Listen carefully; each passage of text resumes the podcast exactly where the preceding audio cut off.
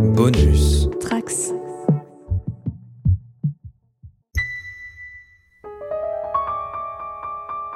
Bonjour à tous, je suis Guigui et je vous souhaite la bienvenue dans le coin pop. Alors vous le savez, nous sommes un peu de vieux geeks et forcément lorsqu'une franchise doudou se réactive au cinéma, on n'est peut-être pas les premiers à en parler mais en tout cas on ne sera pas les derniers. Et justement cette franchise, nous avions prévu d'en faire bon nombre de podcasts en fait avant celui-ci, mais le temps nous aura manqué alors finalement ceci n'est donc que partie remise.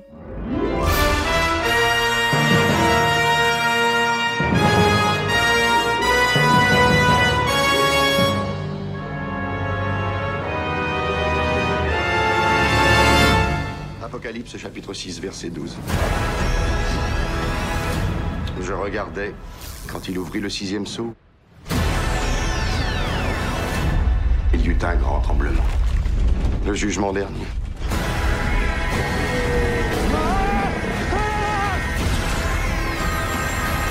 Librairie de l'occulte. J'appelle à propos des événements de New York. On n'en a pas signalé depuis 30 ans des fantômes.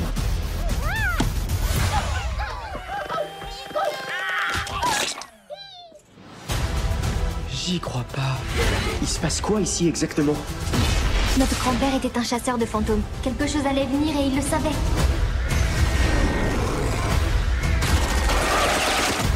Je crois qu'on a ouvert les portes de l'enfer. Hé On vous a manqué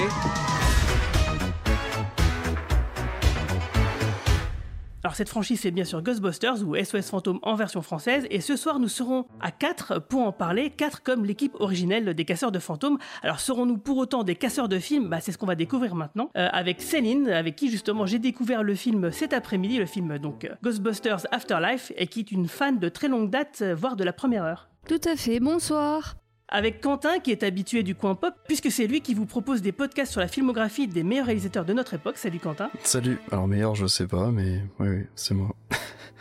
Alors par contre, moi, je, ne suis pas, je ne suis pas un, un fan de la première heure, je, dois l'avouer. Euh, je connais bien, le, j'aime beaucoup le premier film, hein, mais euh, je suis pas un, fan inconditionnel. Euh, je, je connais rien du tout de ce qui est autre euh, que, que les films, par exemple. Bah t'inquiète, on, on va en reparler. Je vous demanderai à chacun vos, vos impressions par votre position par rapport à la franchise. Et nous sommes aussi avec un invité exceptionnel, avec Romain. Oui, encore un autre. Hein, J'en fais visiblement une collection. Et c'est un vidéaste, programmateur et chroniqueur chez Shitlist. Salut Romain comment ça va? Salut, ça va très très bien. Merci. Voilà, bah, merci de nous rejoindre. Euh, du coup, ouais, j'imagine qu'il y a des auditeurs qui sont un peu fébriles, qui se disent voilà, il y a un gars de chez Shitlist qui est là. Est-ce que c'est, c'est mauvais signe, pas bon signe? On, on- on va voir. Justement, je vais te remercier parce que pour une fois, je peux parler d'autre chose euh, que du mauvais cinéma et je t'avoue, ça fait, euh, ça fait plaisir. En tout cas, d'autres choses que de films que tu n'aimes pas forcément. C'est c'est ça, plutôt comme ça. Justement, du coup, on va commencer avec toi. Euh, bah, c'est quoi ton rapport avec la franchise? Ah, J'adore, j'adore. Euh, j'ai commencé avec les Ghostbusters à l'époque euh, en VHS au début des années 2000. C'est-à-dire que j'avais genre 6 ans et mon père me les foutait en VHS euh, pour pouvoir me, me divertir quoi à l'époque parce que comme ça je le faisais pas chier. Et euh, j'étais fan du 2. Je te coupe, Mais je te coupe. T'avais, quel âge, t'as dit? 6 ans Pardon Je te coupe, Euh, t'avais euh, quel vers, âge six- vers 6 ans. Ok, donc vers tu- 6 tu ans, vois, j'ai, 20 tu- j'ai 27 ans. Tu, J'ai tu- tu 27 vois, ans. Céline, Cédric, notre fils, il a 6 ans et demi, il peut regarder Ghostbusters sans aucun Mais problème. il l'a déjà preuve. vu, je te signale. Mais il n'a eu aucune réaction. Euh, voilà. Non, mais je- ça une, petite parenthèse parce qu'il y avait une discussion entre nous de savoir est-ce qu'il serait pas trop jeune pour le regarder ou pas? Et en fait, euh, on lui a montré. Et Céline, elle a guetté pendant un bon moment une scène qui, elle, lui avait fait peur. Et finalement, il a eu aucune réaction. Non, zéro. Ouais, ça va. Après, ça a un peu vieilli, donc forcément maintenant ça fait moins l'effet Oui, qu'il y avait ouais. à l'époque. Mm. Euh, Puis ils sont plus premier, exposés premier, donc, euh, aux monstres et tout ça. Nous, on, voyait moins, on en voyait ça. moins. Mais, mais sinon, oui, donc voilà, euh, plutôt fan vraiment de, de la franchise, de mon côté. Ok. Et toi, Quentin, donc tu nous disais que toi, pas du tout? Non, non, moi j'aime vraiment beaucoup les, les deux premiers films, enfin les, les- même les, les, les trois euh, films précédents. Euh, J'avais beaucoup aimé celui de 2016 aussi. Euh, j'ai grandi aussi, alors je, je suis un tout petit peu plus vieux que Romain, euh, et j'ai grandi exactement euh, pareil. J'avais, alors c'est sûr, moins de 8 ans, mais donc à peu près dans ces eaux-là, je dirais oui, 6-7 ans peut-être, quelque chose comme ça. Euh, j'ai les deux VHS aussi, euh, donc j'ai découvert exactement la même manière. J'aime beaucoup les, les deux premiers, alors plus le premier encore que, que le second, mais euh, j'aime beaucoup, non, je te disais juste que je ne connais pas du tout ce qui se fait autour en fait. J'ai jamais Ah, lu de, autour, ouais. de, de comics, j'ai jamais joué à des jeux vidéo Ghostbusters, euh, tout ça. Je suis pas un très très grand fan non plus, mais j'aime quand même beaucoup la- les trois films précédents. Et toi, Céline? Bah, en fait, moi, c'est pareil, hein, parce que tu m'as présenté comme une grande, grande femme, mais euh, fan. moins de la première heure. mais, en fait, mais en fait, euh, j'aime beaucoup les films. Même celui de 2016, je, l'ai quand même apprécié. J'ai vu les dessins animés aussi. Mais bon, après, à part ça, euh, je connais pas l'histoire euh, des acteurs, euh, ni... mais j'ai- j'ai- j'aime beaucoup la franchise. Moi, en ce qui me concerne, euh, bah oui, c'est pareil, je suis un, grand fan parce que effectivement, je me suis intéressé à tout ce qui gravitait autour, que ce soit les jeux vidéo, les comics, etc. Je jouais moi-même aux Ghostbusters quand j'étais enfant, où je m'étais photocopié l'affiche du vinyle que j'avais, qui tournait en boucle sur ma platine. Sur mon 45 Ah, tours trop bien. et je m'étais euh, du coup réduit le je maintenant j'étais je dessinais le petit logo Ghostbusters que je scotchais sur euh, sur mon épaule et avec une tapette à mouche et un sac à dos je jouais aux fantômes dans les bas-fonds euh, de ma maison ben moi, j'ai j'ai- j'ai fait des, Excellent. j'ai fait des, euh, comment, des packs de protons en carton pour euh, mon fils et puis un, pour un cousin. dernière ouais. Ouais, ils étaient déguisés en Ghostbusters, c'était bien marrant. Pour l'anecdote, elle a carrément fait pack de protons en carton, etc., mais qui sont vraiment très ressemblants au truc. Et elle avait même mis des lumières avec des un lumières. interrupteur. Ça marchait du feu du dieu. On a commandé, c'est pareil, des petits accessoires de cosplayer euh, Ghostbusters. Et du coup, on avait deux mini Ghostbusters euh, de 5-6 ans qui se Ah, promenaient pour beau, Halloween. ça. Ah, c'était génial. Cool. Le passage de flambeau. Mais par contre, ils connaissaient pas à cette époque-là. Bah, ils ont Donc, découvert euh, avec les dessins animés euh, le soir, ouais. en tout cas. Ah ouais, donc c'est un peu de l'endoctrinement, quoi. Ouais, Absolument. complètement.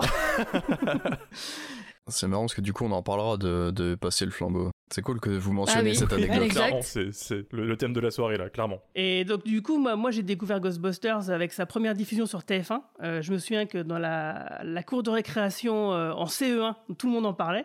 Puis ensuite, euh, bah, quand le 2 est sorti, que la VHS euh, est arrivée, donc ça devait être en 1991-92, euh, bah, du coup, on s'est jeté dessus, et bien sûr, et on a adoré. quoi.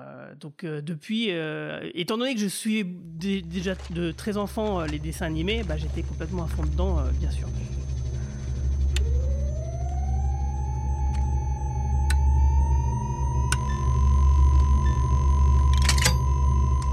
J'ai enlevé la sécurité. Cette fermeté dans le regard, les pieds plantés au sol. L'heure de sa mort a-t-elle sonné? Le suspense est à son comble.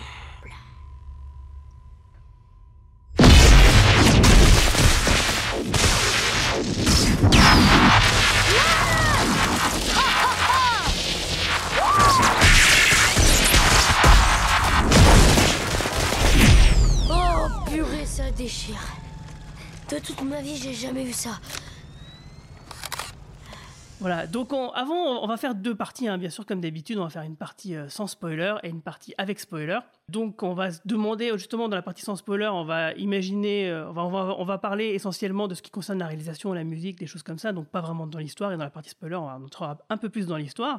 Avant ça, avant ça, encore un autre truc. Il y a un truc qui m'a fait beaucoup plu dans Stranger Things. C'était quand il y avait les, justement les personnages qui devaient qui étaient cosplayés, déguisés pour Halloween en Ghostbusters et ils devaient choisir leur personnage. Et je vais vous demander à chacun de choisir par lequel des quatre Ghostbusters originaux seriez-vous? Toi, Céline, par exemple. Ah bah moi je sais c'est Winston. Moi je veux être Winston. Pourquoi? Parce que il est le personnage principal de la scène qui m'a fait le plus peur quand j'étais petite. C'est quand ils sont dans le dans le souterrain là euh, avec le train et qui fait euh, Eh oh et qu'on lui répond Winston. Voilà. Ouais, ouais, c'est vrai que c'est comme un bon Et puis il est personnage. quand même assez, euh, il est perplexe et tout. J'aime bien euh, son attitude. euh, C'est le plus terre à terre du lot. Ouais, carrément. Et toi, Romain Euh, c'est c'est dur hein, ce que tu nous demandes dès Ouais, le début ouais. là.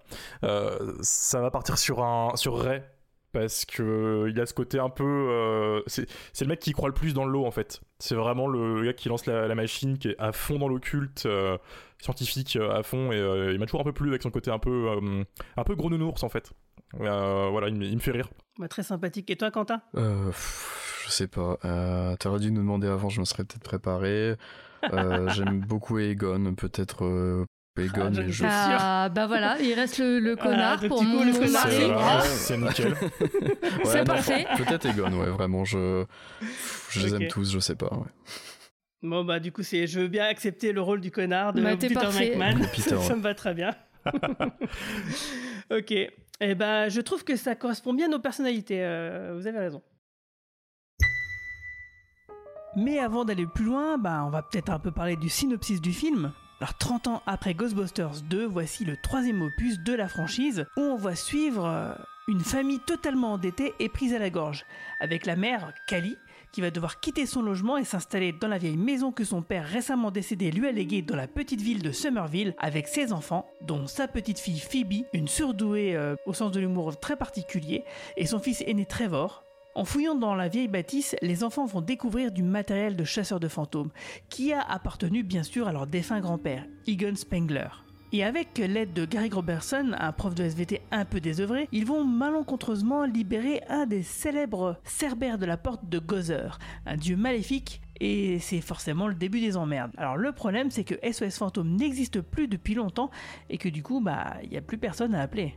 Alors le titre français c'est SOS Fantôme l'héritage le film a été réalisé par Jason Reitman, le fils de Ivan Reitman, le réalisateur des deux premiers films, et le scénario a été écrit par Jill Kennan et bien sûr Jason Reitman, d'après les personnages créés par Dana Croyd et Harold Ramis, qui jouaient respectivement Ray et Egon.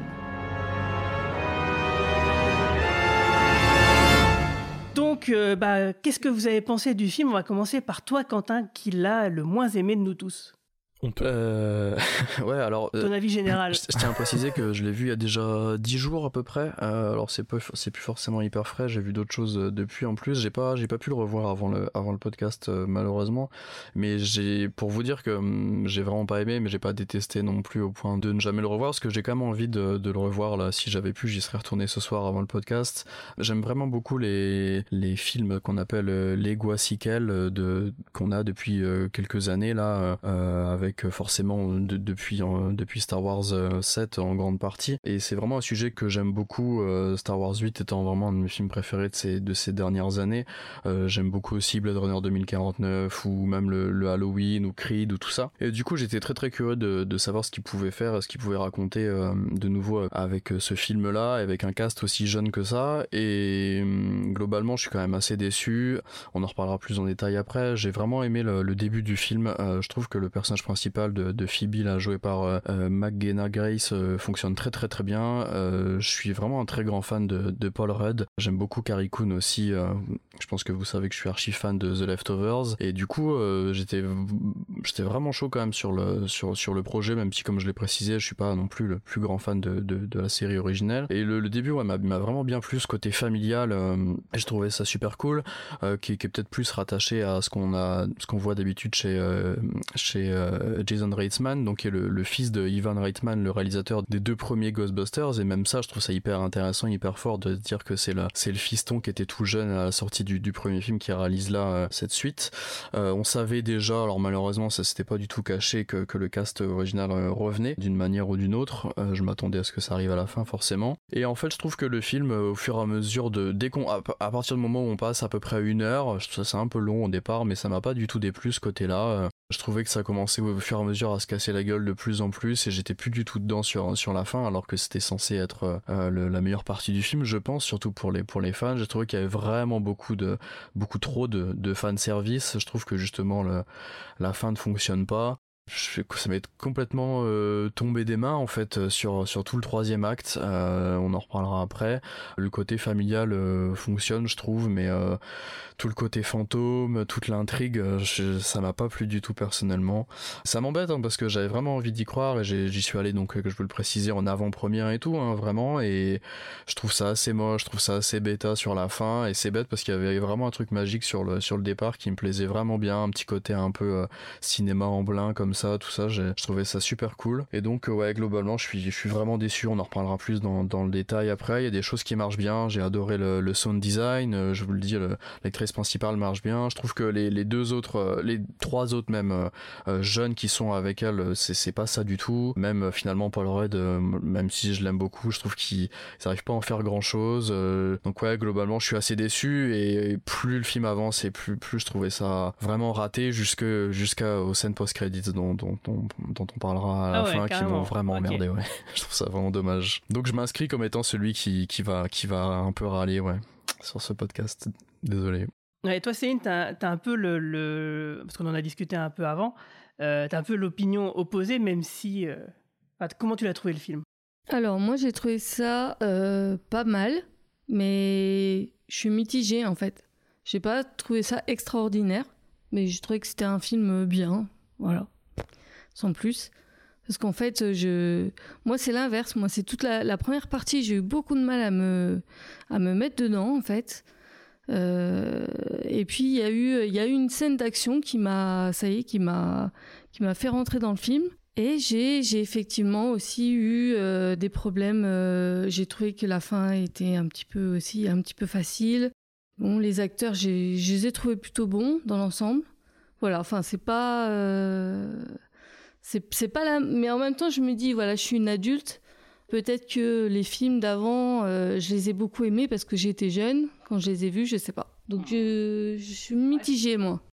Moi je sais pas par rapport à ça parce que les premiers films, ils ont quand même une densité euh, qui, est, qui marque une époque. Là, le film là, il marque pas vraiment d'époque. C'est un peu long, quoi. Mais toi, par contre, tu me disais que tu as, bien aimé le caméo euh, des vieux, des vieux personnages. Oui, j'ai bien aimé parce que moi, je, euh, ben, je sais pas si. Non, ça rentre pas dans les spoils, mais j'aime bien l'humour un peu cynique, un peu. Euh, un, peu l'humour noir. Et du coup, dès qu'ils arrivent, bon, bah, forcément, tu as le personnage de. Vec, oui, c'est Vecman, pardon. Vecman. Oui, qui, bah, qui commence tout de suite, quoi. Bon, c'était un peu forcé, certes. Mais bon, ça, ça m'a remis un peu dans l'ambiance, quoi. Voilà. je trouve que c'est, ça manquait un peu d'humour noir, un peu de. Ouais, c'était, il n'y a pas le même humour. C'est, trop, ça, oui. Enfin, en fait, il n'y a pas bah, vraiment Ça correspond à l'époque, euh, à notre, à, notre époque, quoi. C'est un film qui, qui est dans l'air du temps. Toi, Romain? Bah moi, du coup, euh, j'ai beaucoup aimé. Euh, c'est moi dans le podcast ce soir qui va tenter de défendre un peu le, le film. c'est pas parfait. Hein. c'est un film qui m'a beaucoup fait penser à Star Wars 7 ce, côté euh, fan service très assumé dès le début. Et moi, ça me déplaisait pas. Après, j'entends bien que ça peut vite en, saouler euh, certains. Mais euh, j'ai beaucoup aimé la première partie qui a ce côté un peu en blanc, comme vous avez dit, un peu Stranger Things, hein, faut pas s'en cacher, c'est à la mode, ils foncent dedans. Et c'est surtout grâce à McKenna Grace, Grace plutôt, qui joue super bien, surtout pour une gamine faire jouer des enfants c'est toujours un peu casse-gueule et ils peuvent vite devenir insupportables. Euh, et je trouve qu'ils ont trouvé un bon un bon combo. L'autre podcast euh, ah c'est ça passe sous sa casse. T'as des vannes qui sont très bien et d'autres qui sont juste un peu lourdes mais, mais le concept du euh, perso est cool. donc ça va. Tu dis ça parce que tu fais des podcasts. Mais non je trouvais ça vachement bien foutu pour son budget parce que c'est un petit budget hein, faut pas pas oublier peut-être un peu mal rythmé dans sa première heure, ça traîne un petit peu à droite à gauche, puis quand ça démarre euh, au bout d'une heure, là c'est bon, euh, c'est lancé. Et euh, il y a ce sentiment de rupture, on passe d'un film en blanc à un film Ghostbusters, et là, bah, en fait, quand, t'es un peu amoureux de la saga, c'est du plaisir, quoi.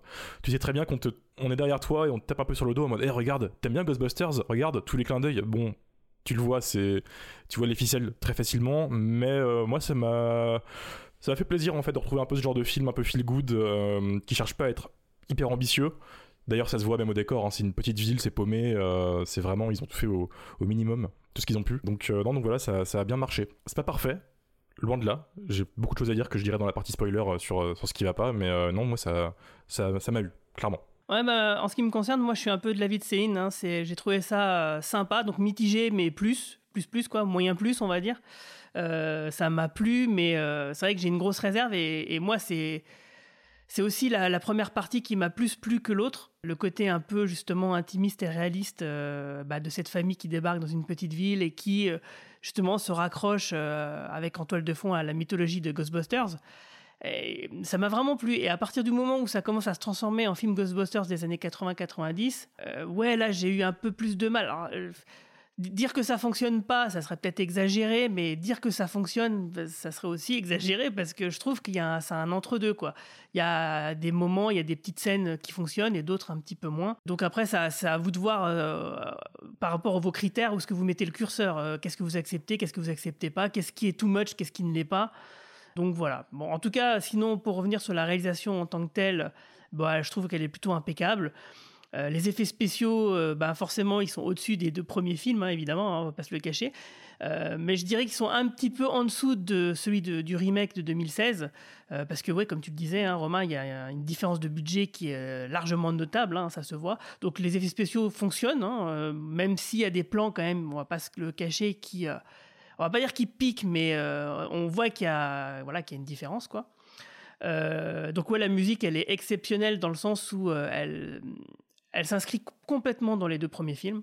Et ça, ça, ça fait vraiment plaisir d'avoir cette, euh, cette identité, euh, cette atmosphère euh, Ghostbusters, même si on n'était pas à New York, même si on n'était pas avec les personnages qu'on connaissait, que c'était des nouveaux personnages, et ben on l'avait quand même. Et ça, ça faisait vraiment, ça me faisait vraiment plaisir. Et puis voilà quoi. Donc, je pense que c'est, il faut, faut le laisser digérer parce que quand même, c'est un film. Je, je vais pas dire que ça fait 30 ans que je l'attends mais ça fait quand même 30 ans que j'en entends parler. Euh, ça fait depuis 1997 euh, que quelque part Dan Aykroyd essayait de réactiver le projet, euh, qu'il n'a pas réussi à le faire, et du coup en 2001, alors que ça devait se faire et que finalement ça s'est pas fait, il a fait Évolution à la place avec David Duchovny, on s'en souviendra, où c'est carrément un un copier-coller du scénario de Ghostbusters, mais avec des extraterrestres. Putain, c'est vrai ça. complètement. Et euh, j'ai pas fait gaffe. Et, depuis, pendant longtemps, longtemps, euh, il y avait des rumeurs. Il a essayé de le faire pendant, ouais, pendant plus de 20 ans, euh, juste derrière, qu'il a jamais lâché l'affaire. Et il y a juste toujours Bill Murray qui, traînait des pieds, qui a, jamais voulu s'y mettre. Bill Murray qui était fâché avec Harold Ramis en plus, donc qui jouait Egon. donc une, vraie brouille hein, qui a duré 20 ans où ils sont rabibochés peu de temps avant la mort d'Harold Ramis. Donc euh, voilà, il y a, y a, tout ce... Et puis en plus de ça, il trollait. Euh, je sais pas si vous vous souvenez, quand il apparaissait au MTV, euh, Music Awards, grimé en, Peter McMahon avec un pack de protons sur le dos, ou quand on le voyait dans le film, comment il s'appelle? Bienvenue à Zombieland? C'est ça, oui. ça, Donc c'était clairement du troll de sa part en disant qu'il ferait jamais un film Ghostbusters et puis dans le même temps il faisait ça. Donc euh, il y avait clairement de, sa part euh, une voilà, euh, je sais pas quoi exactement ce qui se passait entre tous les acteurs et tous les producteurs, mais en tout cas quelque chose. Et donc le fait que effectivement Carol Ramis soit décédée, que Bill Murray se soit rabiboché avec peu de temps après, qu'ils aient fait le film de 2016 qui n'a pas vraiment fonctionné, en tout cas qui n'a pas totalement acquis le public, le faire adhérer à sa cause. Peut-être que ça l'a mis mettre de l'eau dans son vin et que finalement, bah, c'est ce qui a permis, euh, in fine, le fait aussi que euh, soit Jason Reitman, le fils du réalisateur original, qui a repris le relais, tous ces, voilà, cet aliment de planète font que ce film bah, ne s'est fait que maintenant. Et que, ouais, finalement, il y a quand même une charge émotionnelle qui est, qui est assez grande euh, dans tout ça. Et d'ailleurs, j'allais te demander par rapport au côté euh, petit budget dont on parlait et euh, au, décor, euh, je sais que c'est un film qui a été repoussé de nombreuses fois, mais est-ce que ça a été tourné avant la pandémie ou? Avant, oui. Oui, parce qu'il devait, devait sortir en l'été 2020. Ah oui, ok. D'accord, merci. C'est J'ai encore la couverture de, du Man Movies de, décembre 2019 avec marqué Regardez les films de 2020 et tu avais une belle photo du Lecto One en couverture. ok, merci. Et donc euh, oui, le film a été repoussé à cause de la pandémie, même il a été tourné en 2019. Euh, donc bah voilà, je crois qu'on a fait le tour et c'est peut-être le moment de rentrer dans la zone spoiler. Il est là On fait quoi? Je la kiffe cette voiture. Vite, vite, vite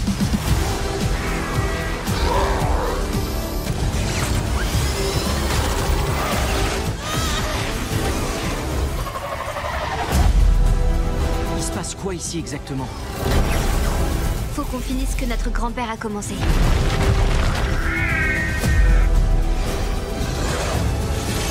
C'est pas bon ça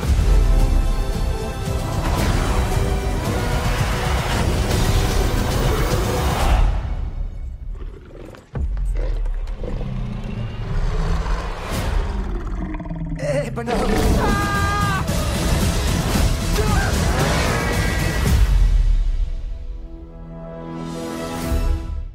C'est ça, c'est dur d'en parler sans spoiler parce qu'il y a beaucoup de choses à dire en fait. Ouais, c'est clair. Bah, euh, je, te, je, te, sens chaud, Romain. Vas-y, tu peux commencer. Ouh là là. Euh, je vais commencer par ce qui ne va pas. J'ai utilisé un peu ça tout à l'heure. Je trouve que c'est un film qui a, un peu le cul entre deux chaises et c'est un peu à cause d'Harold Ramis. Euh, ils sont dans la situation, euh, la, situation, la situation Carrie Fisher, ce qui fait que on, fait un film autour d'un personnage qui malheureusement ne peut pas participer au film pour des raisons évidentes parce qu'il est décédé. Mais on fait un film qui, ramène un peu tout le monde. Je, te coupe juste pour dire, je suis pas vraiment d'accord parce que Carrie Fisher, quand ils ont fait Star Wars 9 c'était pas prévu qu'elle meure, mais c'était prévu que son personnage. Enfin, je, ce que je veux dire, bah, pardon. Oui. Je, vais, je, vais reformuler. L'actrice était déjà décédée alors que son personnage était prévu d'être dans le film. Alors que là, ils ont construit le film à partir d'un personnage qu'ils ont fait décéder parce que l'acteur était décédé. Donc c'est quand même un peu différent. C'est vrai, autant pour moi. Ce qui m'a poussé un peu dans, cette comparaison, si tu veux, c'est que euh, il y a une tentative de faire vivre ce personnage dans ce film, et qu'il euh, y a un film qui réussit plus que l'autre, et je trouve que Ghostbusters euh, aurait vraiment plus foiré sur l'apparition d'Harold Ramis. Désolé, je spoil vraiment le gros truc, vraiment dès le début. Hein. voilà. Et ils ont vraiment bien, bien euh, gérer ça. Ça fait super plaisir. Il est là 5 minutes, un peu long, on disait ça en off tout à l'heure. Il y a le regard un peu, un peu béant, il est là, il parle pas, du coup t'as des plans un peu longs, t'es genre, ah, tu t'y vas, t'y vas pas, tu, tu fais quoi? Mais, euh, mais voilà, non, c'était vraiment cool de, le voir. Mais ce qui m'a un peu saoulé, c'est qu'il y a un manque évident de fantômes dans ce film. Je sais pas si ça vous a choqué, mais euh, dans le 1 et dans le 2, il y a toujours des montages où t'as vraiment un max de fantômes. T'as, t'as Slimer, t'as, t'as des montages musicaux, tout ça. Là, à tout péter, t'as 4 euh, fantômes. Ouais, c'est ça. Euh, donc bon, petit budget, hein, euh, voilà, t'as le, l'équivalent de Bouffe-Tout dans celui-là, du coup, qui bouffe du métal. C'est le Croque-Tout en VF. ouais. Ah ben voilà, son frère. T'as Gozer et les chiens qui sont les fantômes principaux, les mini euh, Marshmallow Men, donc tout ça c'est de la redite de l'original, rien de bien nouveau. Et t'as deux trois apparitions de fantômes un dans zombie, zombie et voilà. d'un autre fantôme avec un gros œil qui ressemble à une vieille figurine Kenner. Euh, voilà. Ah oui, bah, près oublié tout. celui-là, c'est vrai. Bah, j'avais oublié aussi. vite. Ouais, ouais, je Ouais, vais- il apparaît Un un plan. plan. Ouais, ouais, ouais, exact. Ouais, mais il, a- il était pas marquant comme tous les autres parce qu'en fait, euh, euh, les gags qui étaient faits dans les premiers films étaient, euh, bah, ils étaient vraiment drôles. Alors que là, c'est juste, voilà, il y a un œil qui sort. Bon, pff, ok. C'est ça, t'avais la fourrure qui prenait vie, euh, tout Ah ça, oui, c'était oui, marrant quoi. Euh, le Titanic, Titanic aussi qui dans le jeu. revient, ouais, ouais, c'était excellent ça. Le C'est- taxi. C'est ça, euh, et là, ouais. tu vois, il manquait ce côté un peu percutant qu'on trouvait dans les anciens, et, et c'est dommage. Je comprends qu'il y a peut-être un budget différent et que c'est pas l'intention du film, mais je trouve que ça se. Ça dépendait trop du premier en fait. C'est qu'on est dans la suite, mais on est un peu dans le remake, un peu caché si tu veux, avec euh, oh, il y a Gozer qui revient, oh, il y a les deux chiens, etc. etc. Les deux chiens étaient dommage. très, très bien faits par contre, hein, moi j'ai trouvé. Ouais, au, ni- ouais, au Mais niveau des effets spéciaux, oui, c'est vrai bien. que là-dessus, il n'y a, pas- y a pas à chier, c'est plutôt Y a- réussi. plein d'effets spéciaux de plateau, des animatroniques bien old school qui sont super bien faites et ça ça fait grave plaisir à, à voir en 2021 parce que c'est c'est rare donc là-dessus non non euh, rien rien à dire l'autre déception que j'ai c'est que les premiers Ghostbusters, c'est des films qui sont très improvisés au niveau des dialogues. Souvent, euh, la caméra roulait et c'est les mecs qui, qui partaient en live, quoi. D'ailleurs, c'est un film du Saturday, Night Live, Satur- Saturday Night Live, il me semble, si si je le prononce bien. Euh, voilà. Donc, euh, on trouve pas cet esprit-là du tout. Pour le coup, c'est très dialogué, très écrit, en fait. Et les blagues, tu sens que c'est pas naturel. Et t'as trois quarts des vannes qui tombent un peu à plat, malheureusement. Ça vient d'un personnage en fait, dans la première partie, il y, a il y a quasiment pas de blague en fait. hein. C'est c'est ça. Donc c'est, on trouve pas trop l'esprit Ghostbusters là-dessus. C'est un peu dommage. Ça revient à la fin quand le, casting original arrive. Et encore, ils sont, ils sont en petite forme, hein, Bill Murray, euh, bah, Dan Aykroyd, tout ça. Et voilà. Et l'autre euh, dernier défaut que j'ai, c'est que ce film a un gros souci de réalisation pour moi. Tout à l'heure, t'as dit que la réalisation était impeccable, et moi j'ai tilté parce que je trouve pas. Justement, je vais réagir un peu. Euh, là, c'est le côté shitlist qui ressort. hein. C'est- ça- ça Vas-y, fais-toi plaisir. On, Luc, si on aura un petit euh, Durandal ou pas? J'espère bien. Non, mais il, il sait tenir sa caméra, hein, le, le fils Redman, bien sûr, il y a rien à dire là-dessus. Mais il y a un manque, je trouve, de réiconisation Grave. euh, des, des personnages originaux. Ah, C'est-à-dire c'est qu'il y a vrai. plein de plans. Euh, Enfin, exemple vraiment tout con, et ceux qui ont vu le film, euh, qui l'ont vu comprendront. Quand les anciens arrivent en Ghostbusters à la fin, c'est un plan euh, Ah poitrine ouais, horrible. dégueulasse. C'est horrible. Il rentre dans le plan un peu en mode eh, Salut, on est là. Il n'y a pas. Il n'y a, pas- y a, y a pas le côté épique que ça aurait pu Ah avoir ouais. si tu veux. Ça fait 30 ans qu'on attend le film, on aurait pu au moins avoir un beau plan large, une sorte de mise en scène, tu vois, on les voit arriver en voiture, le son. Il y avait trop un truc à faire. Non, mais là, c'est clair. Là, t'as mis le doigt sur un truc euh, dont on a discuté justement avant. Et à, à tel point qu'on se demandait même, euh, limite, si en fait les anciens, ils les avaient pas rajouté la truelle à, à la fin, genre dans, dans des sortes de reshoot. Dans le montage. Parce que Totalement. parce qu'en fait, euh, l'histoire, le, tout le déroulé du film, même jusqu'à sa résolution, pouvait se passer de, de ces personnages originaux qui venaient. Et là, on a l'impression qu'ils ont été rajoutés comme ça. On se dit ah, on a qu'à dire que Gozer c'est pas complètement bon et hop, ils arrivent. Ils font ce qu'ils ont à faire, mais euh, c'est clair. En fait, on a l'impression qu'ils rentrent comme si euh, ce qu'on voyait à l'image était une scène de théâtre, et ils arrivent par euh, côté jardin, tu vois. Euh, Exactement. C'est une entrée théâtrale un peu, un peu pourrie. Et en fait, le gros problème du film, pour moi, c'est ça c'est effectivement cette hétérogénéité de- du, bah, de- du récit. euh, entre ce qui a été fait de nouveau que je trouve très réussi, le- donc euh, les petits enfants, le- l'aspect intime, réaliste, etc. Et le côté on fait revenir les anciens parce que euh, effectivement ils arrivent un peu comme un cheveu sur la soupe à la fin, faut pas se le cacher. hein. Euh, ils auraient été réintroduits un peu plus tôt dans le film. euh, Totalement. il y avait moyen de le faire. Et c'est tout con, en plus, tu rajoutes vraiment un plan euh, de Ray téléphone aux qui autres. appelle quelqu'un au téléphone Bah ouais. euh, dans sa séquence qu'il est au milieu du film, et paf, tu captes. Et en plus, et, Et ça aide tout. et de les voir arriver, comme tu dis, de les voir arriver en bagnole, ils ont une autre bagnole, parce qu'on sait même pas comment ils sont arrivés là, quoi, les gars. Ils arrivent, ils étaient dans le champ, ils- Oui. il y avait le champ, Ils sont ils sont. téléportés. Et c'est chiant parce que t'as envie de dire, putain, c'est des Ghostbusters, les gars. Genre, euh, bon, déjà, ils ont vieilli, donc c'est un peu dur de les voir euh, avec leur vieille carcasse qui arrive en mode, Eh, on est là. Mais si en plus tu les aides pas au niveau de la réalisation, hum, tout à l'heure, je parlais de Star Wars 7, et c'est le bon exemple parce que du coup, s'il y a un truc que Abraham s'y fait dans ce film, c'est qu'il arrive à chaque personnage pour les réintroduire d'une manière assez épique, quoi. L'entrée d'Han Solo, il rentre dans le faucon, bah c'est trop bien. Et là, euh, bah, il y aurait pu, il y aurait eu moyen Bah, de Winston, il sais a pas, du fric, il, il serait arrivé en hélicoptère, franchement, euh, ça défonçait, tu vois. Mais oui, un truc, un truc, allez-y. un truc con, quoi. Fa- Faites, faites-vous plaisir. C'est c'est Ghostbusters, quoi, les gars. On attend ça. On attendait que ça. Et c'est con parce qu'en plus, ils sont là que 5 minutes. Ouais, que J'ai 5 vraiment minutes. l'impression qu'ils ils ont, ils ont- ils sont juste venus une, une journée dans, sur, sur le, Ouais, sur le aussi, tournage et que c'était un truc hyper intimiste où fallait cacher peut-être à l'époque ou je sais pas exactement comment ça a été fait mais euh, peut-être que ça devait rester secret ou quoi ou qu'est-ce et du coup euh, ça Oui, se parce que sent c'est resté longtemps, se- c'est resté longtemps secret, hein, quand même. Ouais. Il y avait des Ouais, doutes, ouais, hein, bon, mais. plus ou moins Sauf mais- que euh, ils font la promo du film avec euh, avec les papis euh, sur tous les plateaux de Late Show. Ah bah c'est- très oui, étrange, je trouve. maintenant oui. Bah parce que ça avait été, euh, ça avait été euh, leaké avant, donc euh, je pense que là ils se sont dit bon bah fuck. En même temps le film il aurait dû sortir il y a un an et demi, donc ouais c'est difficile de garder le secret si longtemps quoi. C'est vrai, c'est vrai, c'est vrai. Et d'ailleurs, euh, on parle de casting, tout ça. Il y a, y a un sévère manque de euh, Rick Moranis Ouais. dans ce film. mais oui. Tu nous manques, Rick, hein, c'est dommage. J'espère que s'il y a une suite, il, il osera faire un caméo parce que du coup, lui, il a arrêté de jouer, euh, de faire du cinéma pour ses enfants. Hein, euh, c'est con qu'il soit pas là. C'est vraiment le, le truc qui manque. euh, Ouais, mais en, dans en le même film. temps, euh, c'est comme Dana Barrett, euh, il aurait rien eu à faire dans l'histoire, donc euh, c'est pas plus mal qu'il n'y soit pas pour, en ce qui me C'est concerne. c'est vrai qu'elle a, a son petit caméo Non, elle, en elle là, euh, Hey, salut, c'est Sigourney Weaver. Euh, mais, euh, mais, je suis d'accord. Bon après, là je suis sur le négatif. Il y a beaucoup de positifs. Euh, J'étais très, heureux de voir un film Ghostbusters qui change de ville et de décor. On associe beaucoup Ghostbusters à New York parce que bon, bah, c'est leur ville. Mais oser tout délocaliser dans une ville perdue, c'est assez couillu de leur part. Et de repartir avec des personnages en plus qui sont un peu à l'opposé de, ce qu'il y avait de base. hein. Donc on a un prof de SVT un peu raté, on a une mère, célibataire qui, est- dans la galère. Enfin, voilà. Là-dessus, c'était vraiment bien amené. C'était de la nouveauté. C'est pas une sorte de redite avec la même perso. Et euh, c'était pas, pas dégueu. Ou des ersatz de En même plus, perso. Et Ersatz, c'est le bon mot, ouais. Ouais, merci. Et j'aime beaucoup ce côté, euh, on, on redécouvre un mythe, même si j'ai du mal à croire que les gens aient oublié l'existence des fantômes. Ça, c'est raté de ouf, ça. C'est c'est un peu con, hein. Euh, On peut se dire qu'il y a eu une grosse campagne de, Des informations voilà, de désinformation. euh, Mais bon, je suis d'accord avec vous. Attends, quand t'as la tour, la tour, la, quand t'as la statue de la liberté euh, qui a changé de marche, place, à un moment donné, euh, les gars, quand même, quoi. Mais, bah, tu, Après, tu connais pas les parlent pas du techniques. deux, hein. Ils pas parler du 2. Justement, je, je me permets de, de rebondir là-dessus parce que hum, il parle pas du 2, mais il y a quand même du coup le, le fait que on retrouve euh, Dan dans le magasin. Ça, c'est que dans le 2. Tout à fait. Et, euh, et aussi, il y a le personnage de Paul Rudd qui dit ça fait 30 ans qu'on n'a pas vu un fantôme. Donc 30 ans, ça correspond au Ghostbusters 2, en fait. Ah, ok.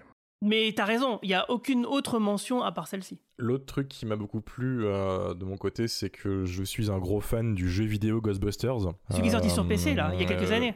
Ouais. Et qui fait ouais, un peu ouais, office de vrai troisième film, en fait. On est d'accord. C'est ça, en fait, ce jeu vidéo, si vous pouvez y jouer, jouez-y. C'est écrit par, euh, par Redman, par Rémi, c'est tout, tout le monde est là. C'est un vrai Ghostbusters 3 qui est très très bien. Et en fait, Et il y a Winona Ryder, je crois aussi, non Qui fait une voix. Le, le Euh, ah bah peut-être, j'ai pas capté si elle était là. Je crois que le personnage féminin que drague euh, Peter où c'est tu elle. joues un, un- un rookie et euh, tu suis l'équipe, tout ça dans New York, etc. C'est très très bien.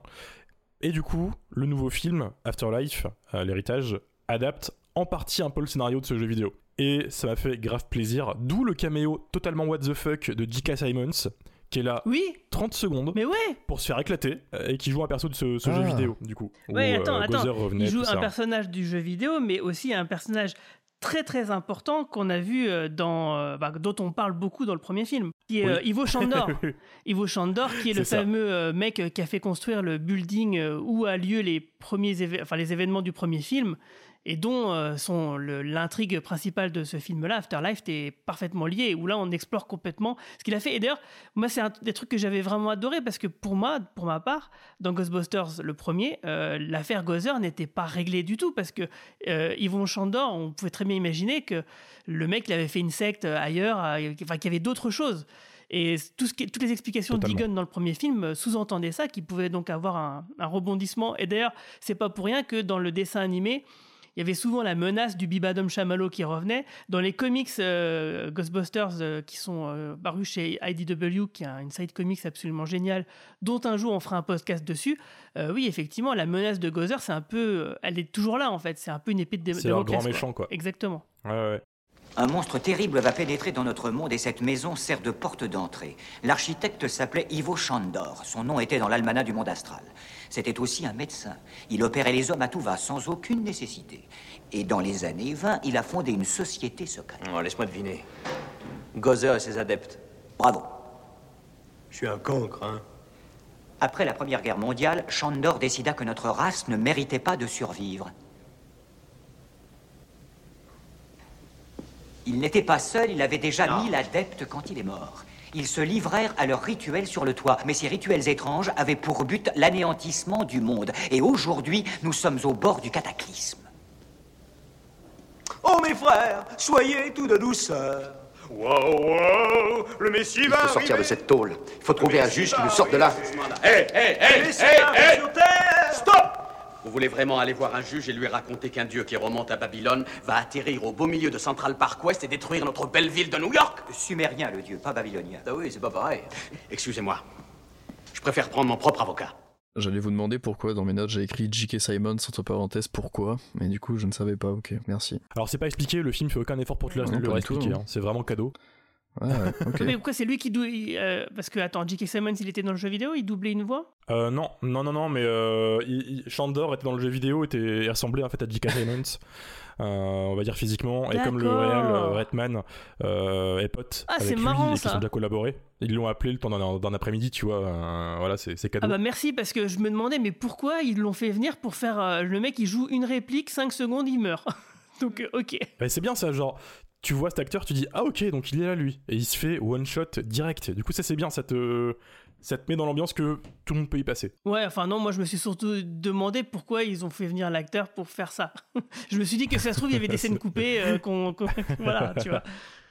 Ils Genre, des, euh, genre peut-être ils l'ont fait euh, jouer des scènes de flashback qui ont été coupées au montage et que c'est super dommage et qu'on verra dans la version longue. tu vois. Possible aussi, possible aussi. Mais, euh, mais non, mais à part ça, voilà, c'était. En fait, c'est con, mais le, le fan service m'a eu. Je comprends que ça peut en faire chier certains, mais euh, moi, j'attendais pas plus de, ce film. En fait, Euh, la, franchise pour moi était un peu morte depuis un bon moment. J'ai pas trop aimé le, pas trop aimé le 2016, euh, qui est pas nul non plus, mais qui m'a pas non plus euh, marqué.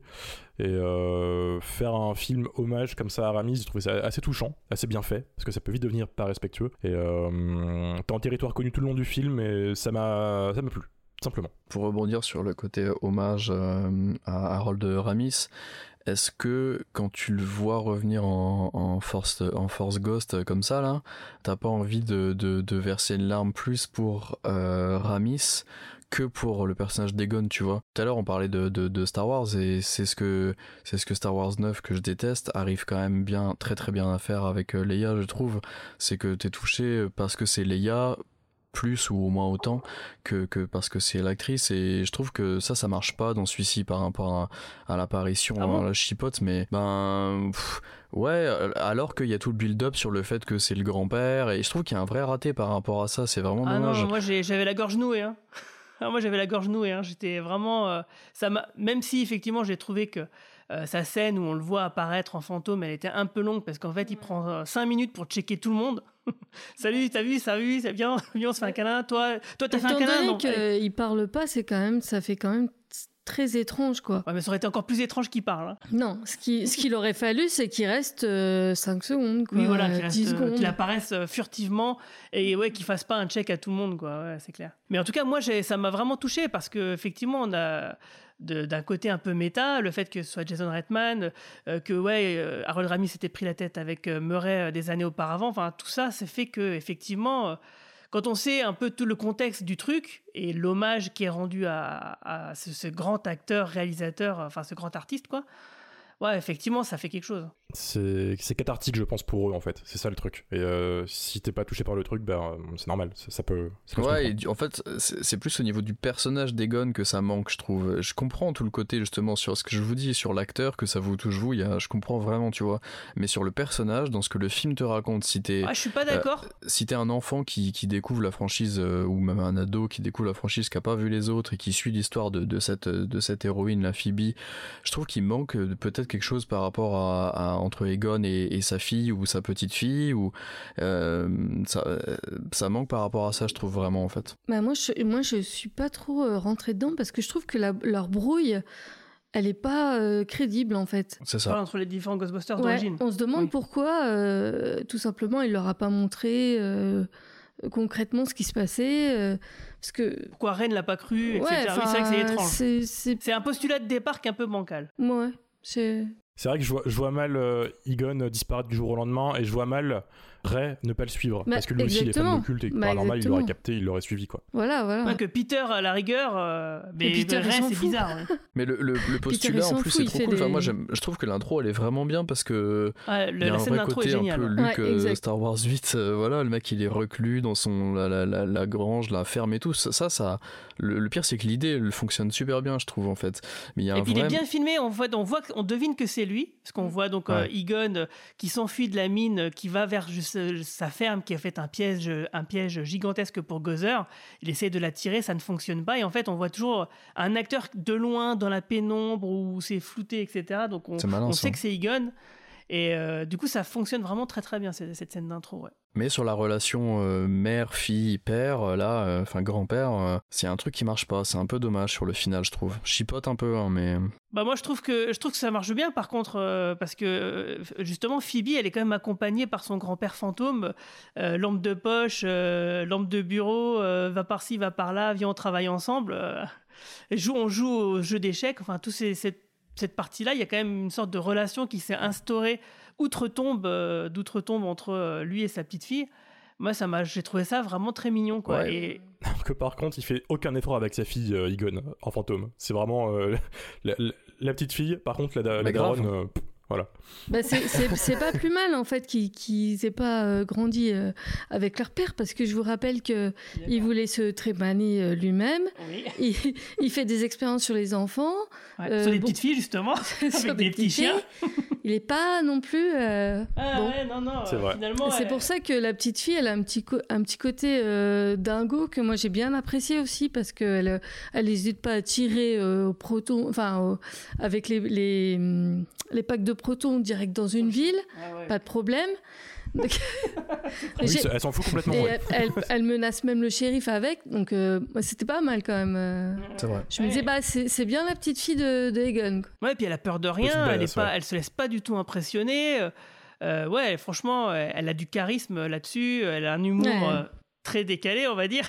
C'est ça, ça m'a fait sérieusement le, le Triangle obtus. ouais, le- les, les blagues sur les triangles, sur le fait qu'ils soient obtus, le petit clin d'œil, tout ça, moi ça m'a tué. J'ai j'ai vraiment ri de bon cœur parce que ça m'a surpris.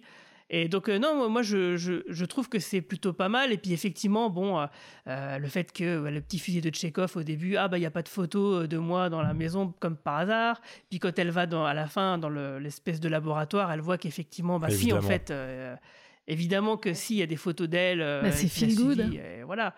Donc, moi, il y a quand même quelque chose. Je te trouve un peu dur, Quentin, là, sur ce sujet. il y a tout le build-up tout du long ce que vous avez précisé la lampe la partie d'échec et tout mais il n'y a pas le climax au final où là t'es censé justement pleurer euh, en dehors du fait de savoir qui est l'acteur et de, l'histoire etc sur euh, le fait que ben ouais elle retrouve enfin son père ils peuvent enfin se dire au revoir ou que sais-je tu vois il manquait une vraie belle scène à la fin alors muette ça aurait pas été évident peut-être effectivement je trouve qu'il manque il y a un vrai loupé sur sur cette fin là en plus comme vous dites il, il est en train de errer là avec euh, avec ses potes avec son sourire et tout et il manque vraiment le pour moi le climax de cette euh, cette relation qui qui marche qui, qui aurait pu marcher vraiment hyper bien je trouve jusqu'au bout c'est juste ça Ouais, je sais pas. Alors, je sais pas. Après, effectivement, c'est difficile de démêler euh, le euh, l'émotion par rapport à l'acteur du reste. Alors, euh, ouais, peut-être qu'il faudrait des gens qui n'ont jamais vu le film qui puissent nous dire euh, ce qu'ils en ont pensé. C'est ça, ouais. peut-être le laisser, laisser, laisser le temps de Oui. de digérer Ouais, tout ça c'est aussi. ça, ouais. C'est un film qui vient de sortir et euh,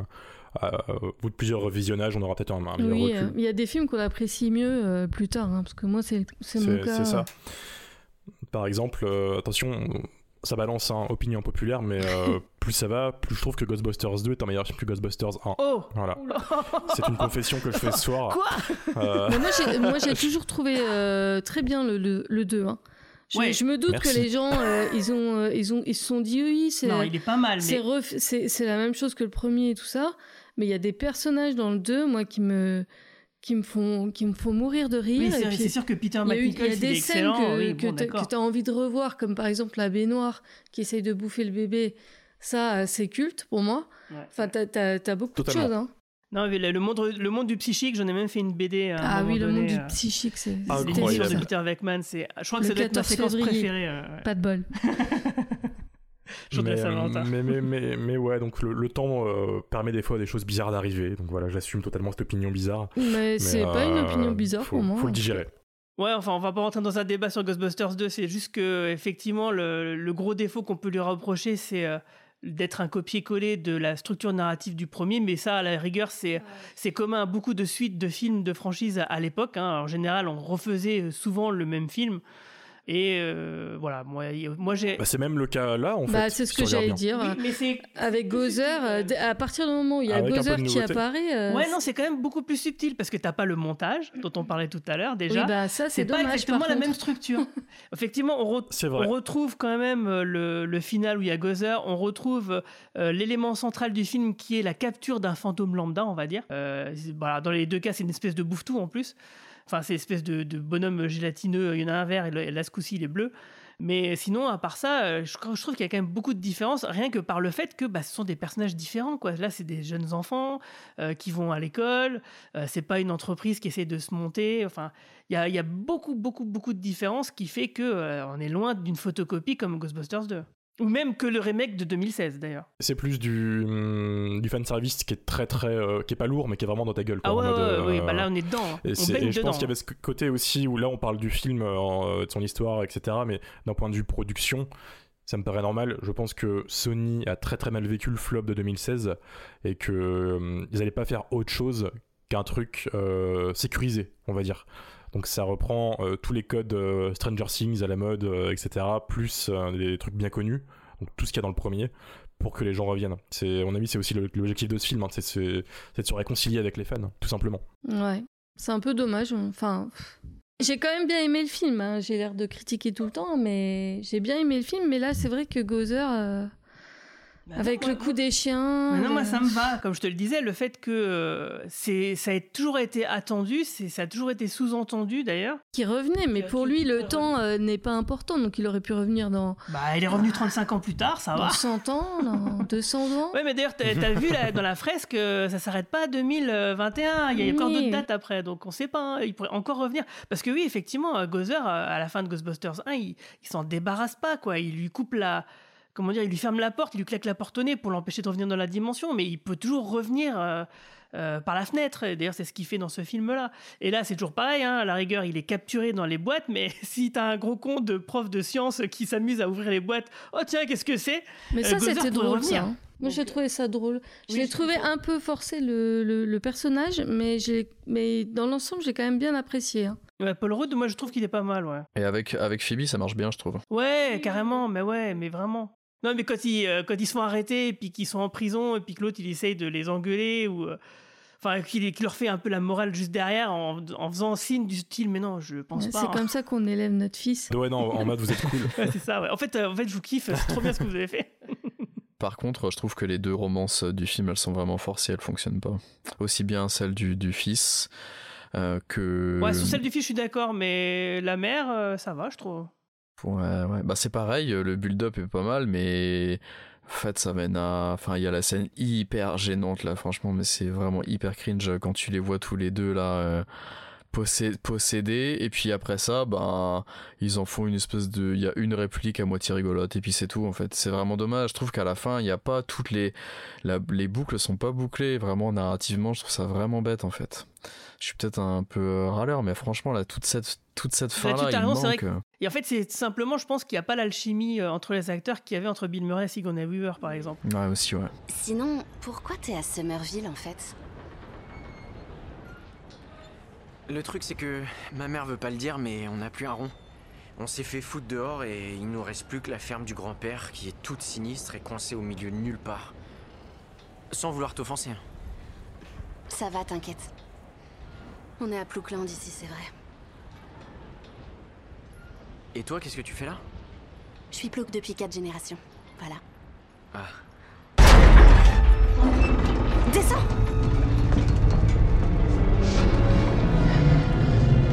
C'est quoi ça J'en sais rien. Je me suis rendu compte que vraiment, là, le, pour le succès quand même de SOS Fantôme 1 et 2, c'est quand même les acteurs. Ah même si là, les acteurs sont bons, euh, c'est pas la même chose. C'est pas le, c'est pas le même feeling, même si euh, le film est bien. Euh, bah c'est, bah, il y avait ce, ce, feeling Saturday Night Live qui était prégnant dans, dans les deux premiers films. Euh, puisque Bill Murray et Dan Aykroyd en étaient euh, bah, des membres euh, émérites. ça a été aussi, il y avait aussi un peu ce feeling en 2016 avec bah, Linda McCarthy et, d'autres. bon, là, ça n'a pas marché. Pour moi, c'est à cause du réalisateur Paul Feig. comment il s'appelle? C'est Paul, Paul Feig. Paul voilà, Feig, Paul Paul Feig. Voilà, merci.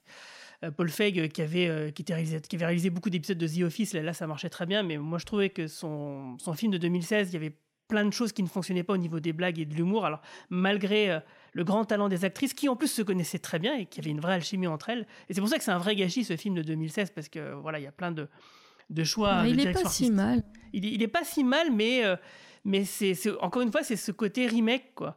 Euh, qui, qui, marche pas. Et d'ailleurs, euh, Ernie Hudson, donc, euh, qui joue Winston, dans une interview, là, je l'ai lu, et il est assez d'accord avec moi, en fait. c'est que... oui, je te jure.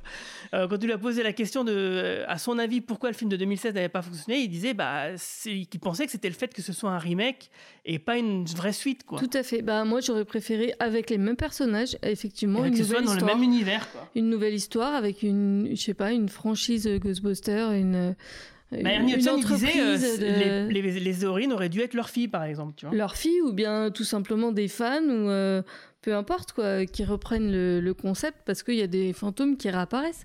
Non, mais tout à fait. Bah, surtout dans le comics, c'est comme ça que ça se passe, c'est qu'il y a des franchises qui s'ouvrent. Euh, c'est pour ça que ça m'a fait marrer quand Peter McMahon il dit à un moment à Phoebe Bonjour, Peter McMahon, je suis de la maison mère. Ça m'a fait marrer parce qu'effectivement, dans le comics, il y a plusieurs euh, euh, franchises, euh, il y a d'autres donc Ghostbusters que les originaux et ça se transforme en vraie petite entreprise, quoi. Et, et c'est ce côté-là qui aurait dû être développé en 2016 bah avec de nouveaux personnages, quoi. Mais, là, dans ce film-là, c'est comme si les Ghostbusters n'avaient jamais existé, en fait. Presque, ouais. Et c'est ça qui est quand même étrange. Hein. Quentin, il a raison là-dessus hein, quand il dit que c'est un peu raté le fait que voilà, il y a que Paul Rudd parce qu'il a la quarantaine.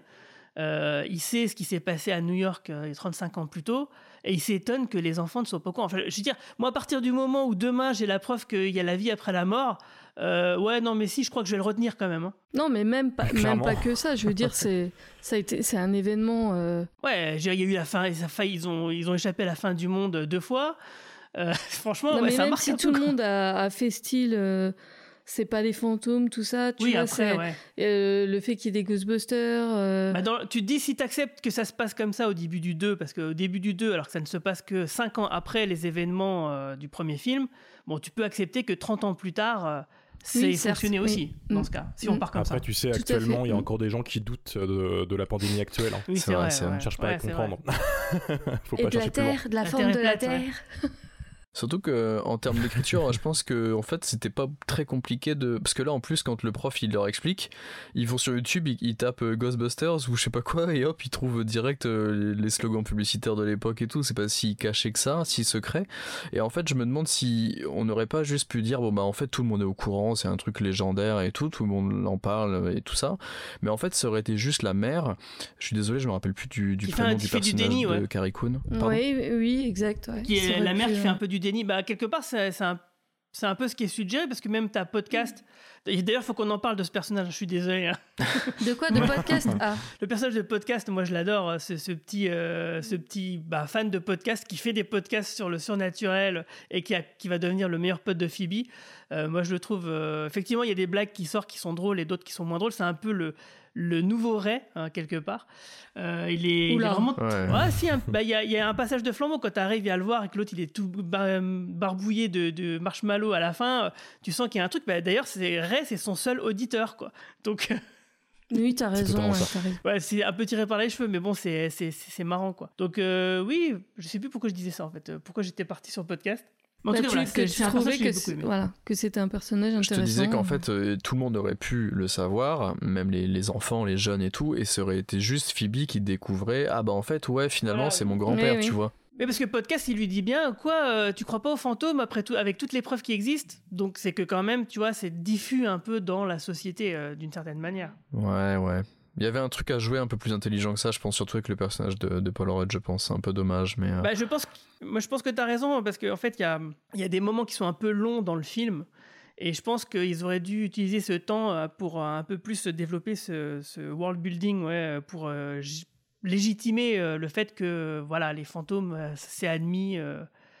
qui y croit, qui n'y croit pas, quoi. Voilà, par exemple. Et jouer effectivement sur l'idée des fake news pour dire bon, bah, il y a des gens qui sont quand même dans- complètement dans le déni, qui refusent d'y croire, et qu'ils pourraient euh, croiser des personnages de ce style-là au, au sein du film pour justifier un moment donné où ils sont face à quelqu'un, genre le shérif par exemple, euh, qui pourrait ne tout simplement dire non, moi j'y crois pas, c'est des conneries, quoi. C'est euh, encore les gauchos qui nous font un coup pareil, euh, j'y- je veux pas y croire. ouais, c'est ça, tout simplement. Ils sont pas spécialement effrayés, les gens, euh, dans Non, la c'est ville. vrai, hein. c'est vrai. Quand ça arrive, euh, je me souviens, je- quand il y a une lueur, il y a une dame au bord d'un trottoir qui, qui regarde à elle, qui regarde devant elle, mais pff, ouais, les gens, ils ont pas. euh, C'est non, C'est pas les, pas les bons réflexes. non, c'est clair. Moi, je vois un truc comme ça, je, je crois que je rentre dans un bâtiment quand même pour me m'abriter. Les Américains. Ouais, on, a- Sont on, a- blasés. on aurait dû en voir avec un gun, on est en train de leur tirer dessus. c'est ça. Ils vont faire des Et ça, c'était drôle aussi quand elle dit Ah, des flingues, il y a Ah. que des flingues, c'est nul. Ouais, ça sert à rien. ouais, c'est vrai, c'est vrai. Mais d'ailleurs, justement, euh, dans cette scène-là, euh, on voit que Podcast, c'est quand même un, un personnage quand même qui compte, parce que c'est lui qui a l'idée de, de libérer le fantôme qu'ils avaient capturé plus tôt, euh, euh, qui est enfermé avec le pack de protons dans la, dans la cellule par le shérif. Donc il le fait libérer, parce que c'est un, fantôme justement qui bouffe tout ce qui est métallique.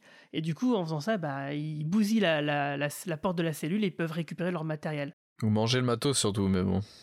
Oui, manger Ouais, le c'est vrai, matos, c'est ça, vrai, ouais. exact. Ça, Là, t'aurais été dans la merde. Ouais. petit- un- fait un petit rototo radioactif. Ouais, c'est clair. Je trouve que pour te répondre sur, sur podcast, euh, comme je l'ai précisé tout à l'heure, je trouve vraiment que euh, ils ont une super idée avec Phoebe, le frère pourquoi pas. Euh, En plus, moi je trouve que l'acteur est plutôt sympa. Euh, il joue pas mal, mais il a pas grand chose. À... Le personnage n'a pas grand chose à faire là, je trouve. Et en plus, on passe un peu trop de temps. euh, Enfin, je sais pas vous, mais c'est pas hyper passionnant là, son, son histoire de, de son boulot, l'amourette, machin là, ce qui ce qui vit dans le diner. Et du coup, ça fait, j'ai l'impression qu'ils se sont dit mince, il nous faut quand même euh, quatre personnages pour enfiler les costumes. Et il fallait quand même trouver voilà le, le comic relief, euh, copain sympa là, euh, podcast, son frangin, et puis hop, on va rebalancer à la truelle la romance, la copine de du frangin. Et je trouve que l'alchimie entre les quatre fonctionne pas du tout. Et du coup, parce que rien nous empêchait sur le de limite peut-être d'avoir que deux ou trois gamins dans, en costume, c'est pas grave, et puis se dire bah tiens. En plus, toi, en tant que spectateur, tu peux dire, ah, bah, c'est cool comme ça, la prochaine fois, peut-être qu'ils seront enfin quatre ou quoi ou qu'est-ce, mais ils, ont- ils sont pas forcément obligés d'être de nouveau quatre, quoi. Et je trouve que du coup, ça, ça, ça marche pas. Il y a peut-être pas assez de temps de, d'alchimie à l'écran, je sais pas exactement, mais euh, c'est un peu dommage sur, sur ce côté-là. Euh, c'est- la- franchement, la copine du frangin, je suis désolé, mais je trouve que ça, on s'en fout, quoi. Enfin, elle est pas. euh, On s'en fout un Bah, peu. elle sert de chien à la d'accord avec fin. toi. Surtout que le frangin, on s'en fout Bah un petit peu bah, aussi hein, quand tu regardes le film. Ah, Il essaie de lui donner une consistance à la copine en en, en faisant la fille du shérif. Euh, mais c'est vrai que bon, c'est vrai que c'est pas très intéressant et qu'on aurait préféré que ce temps-là soit utilisé pour réintroduire les vieux personnages à la rigueur, tout au long du film. C'est le film de Phoebe, c'est pas le film de, Mais ouais. de- du frère en fait. Et du coup, on te l'introduit en pensant qu'il va être important, mais en fait, il est juste là. Voilà. Mais ça, effectivement, c'est vraiment comme tu le dis, c'est le film de Phoebe, c'est euh, le personnage principal, quoi. Euh, plus que dans tous les autres Ghostbusters où c'était quand même, bon, alors, il y avait un trio de tête. euh, à la rigueur, il y avait Peter Venkman qui ressortait un- peut-être un petit peu du lot, mais c'était quand même un, un des, une histoire de groupe. Et là, c'est vraiment clairement l'histoire de Phoebe. C'est elle l'héroïne. Et euh, ouais, effectivement, comme tu disais, moi, l'actrice, elle m'a grave convaincu. Euh, non, elle, est très, elle est très bien. Ouais, ouais, ouais, clairement. Bah, surtout que tout à l'heure on en parlait par rapport à Stranger Things, euh, je suis pas du tout, euh, je suis pas un grand fan de cette série, même si la première saison était vraiment mortelle, mais euh, Stranger Things en, un épisode d'une heure, t'es déjà accommodé, t'es déjà, enfin les, personnages ça marche d'enfer, ces gamins là ils sont vraiment caractérisés, en plus là pour la plupart c'est des acteurs qui avaient déjà joué dans rien avant et ça marche quand même, enfin et là ils auraient pu développer, s'ils voulaient vraiment faire un film d'équipe, ils auraient pu développer mieux de façon plus, intelligente ou, ou, ou, ou qu'on ait plus de temps frère sœur déjà, ou, le frère et la mère, parce que le frère et la mère, ils, ils ont quasiment rien ensemble. Et ça, ça, marche pas du tout. C'est vraiment dommage. Que pareil, dans le film de 2016, euh, il y avait une vraie alchimie quand même entre les quatre. Euh, et ça, alors soit en faire un film solo ou pas, mais là, du coup, le côté d'équipe, c'est vraiment forcé à partir d'une heure. Là, c'est vraiment dommage. Non, mais en plus, comme tu as, mis le doigt sur quelque chose, c'est vrai que tous vivent des choses, enfin en tout cas le frère et Phoebe vivent des choses assez importantes au niveau du surnaturel, et ils n'en parlent pas aux autres membres de leur famille. Donc la communication ne parle pas, du tout. Et bah, quand euh, t'as le frère qui est avec les copains après de la mine et qui a un gros truc bizarre qui sort et tout, il n'en parle pas à sa mère. Euh, Phoebe, elle, voilà, elle découvre des trucs euh, très chelous. elle bah, voit des surtout, elle voit des, enfin, elle, est avec un fantôme. et puis elle en parle pas à sa mère. enfin, puis elle est pas trop, enfin, elle, c'est par rapport à son caractère, elle est pas trop choquée, mais c'est normal parce que elle intériorise tout. Donc du coup, elle réagit. Elle, elle, explique qu'elle intériorise tout, effectivement mais quand même quoi. D'ailleurs, juste petite parenthèse sur la scène de la mine quand on les voit avec, euh, on, les voit avec les, les amis là du, du, jeune couple. Il y a une actrice qui s'appelle Paulina Alexis, qui est une très très bonne actrice qui joue dans une série euh, qui est vraiment mortelle actuellement, qui s'appelle Reservation Dogs. J'espérais qu'on la voit un peu plus, mais en fait, elle est là que sur cette scène là. C'est vraiment dommage. Voilà, petite parenthèse, c'est vraiment bête parce que j'y avais moyen, je pense. C'est une super actrice. Je vous conseille la série euh, Reservation Dogs qui est dispo sur Disney Plus en ce moment. Il n'y a qu'une saison, mais c'est vraiment super. Et donc, sinon, euh, qu'est-ce que je pourrais dire Je t'ai coupé, je suis vraiment bah, désolé. non, non, vas-y, non, non, non, euh, réfléchis. Tu voulais faire, du forcing, sur... je voulais faire du, du, forcing sur cette série qui est vraiment une des meilleures séries de l'année. Et quand j'ai vu sa tête, je me suis dit, il ah, recommence, il recommence. quelle, quelle série? Comment elle s'appelle la série? On peut parler aussi de ce, qu'on, ce qui nous a plu, non? Parce que là, on a beaucoup critiqué quand même. Bah vas-y, attends, dis-nous ce qui t'a plu, vas-y. Ah, c'est moi qui commence Vas-y, c'est toi qui commence, du coup, bah voilà.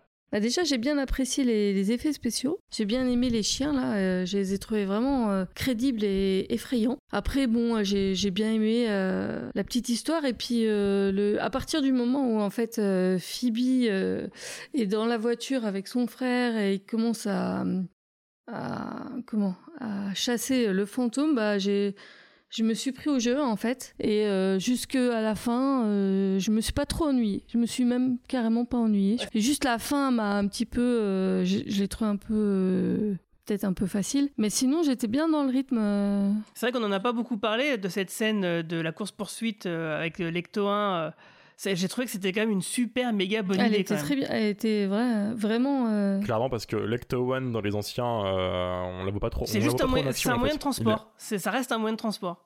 C'est ça. Alors que là, bah, c'est ce que je disais tout à l'heure en termes d'iconisation, elle est plus iconisée que l'ancien casting. Exactement, et carrément. T'as tout à fait raison, c'est ça. Le matériel des Ghostbusters est plus iconisé, est carrément iconisé, alors que le casting euh, d'origine, non. Parce que finalement, tu, tu peux devenir un, Ghostbuster. C'est ça qu'ils disent. C'est ça, en fait, tu peux avoir l'uniforme avec ton nom et tu es un Ghostbuster. Et c'est pour ça que justement, il y a beaucoup de cosplayers euh, qui se cosplayent en Ghostbusters, mais qui ne mettent pas le nom euh, d'un des personnages des films et qui mettent leur propre nom. Et, et donc euh, qu'on salue bien, parce que des fois on les croise sur des salons et des festivals, on leur fait des bisous. C'est l'uniforme aussi qui est très important. C'est comme aviateur ou... on fait quoi? On chope. Quoi Mais d'abord, une photo.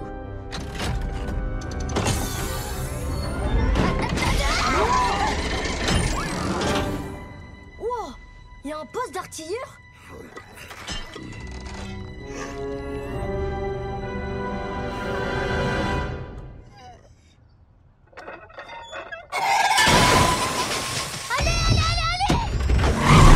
La montagne aussi avec euh, l'espèce d'ouragan là, euh, ça c'était pas mal.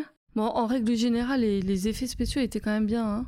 Ils étaient quand même bien faits. En général, j'aime pas trop les films avec des enfants, euh, enfin les, héros enfants en fait, parce que je les trouve toujours assez énervants. Et là, ça a été. L'actrice était vraiment bien.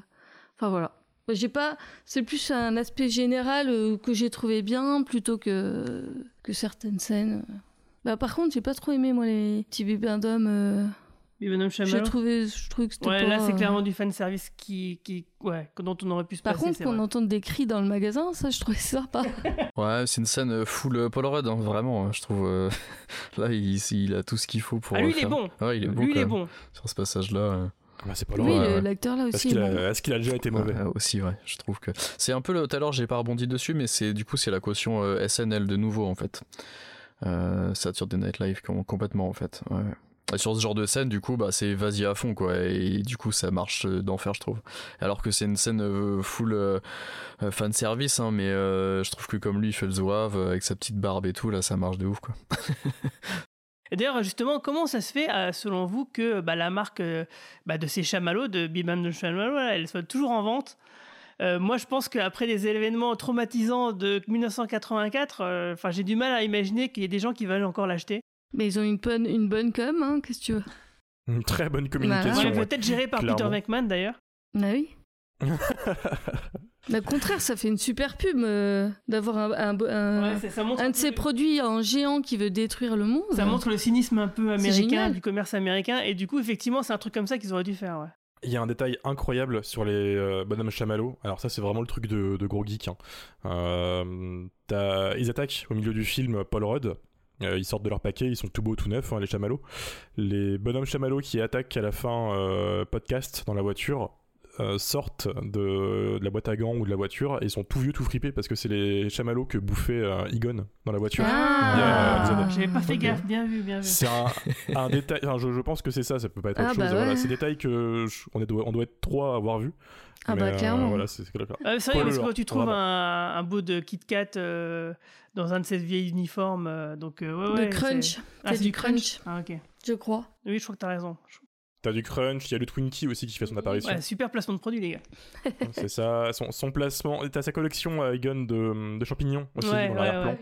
Euh, dès qu'un mec se mouche, euh, il faut qu'il garde la mort, hein, c'est comme ça. Et toi, du coup, euh, euh, qu'est-ce que t'as aimé dans le film alors Parce que tu nous disais que t'aimais bien, Romain?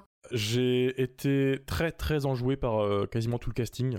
Euh, je parlais de la vieille carcasse des vieux, mais évidemment, ça fait grave plaisir de les voir. hein. Euh, quoi qu'ils fassent, euh, c'est toujours cool de les voir en, costume. Paul Rudd, toujours du génie. C'est-à-dire que ce mec, en fait, c'est un nounours. En fait, quoi qu'il fasse, c'est trop trop bien.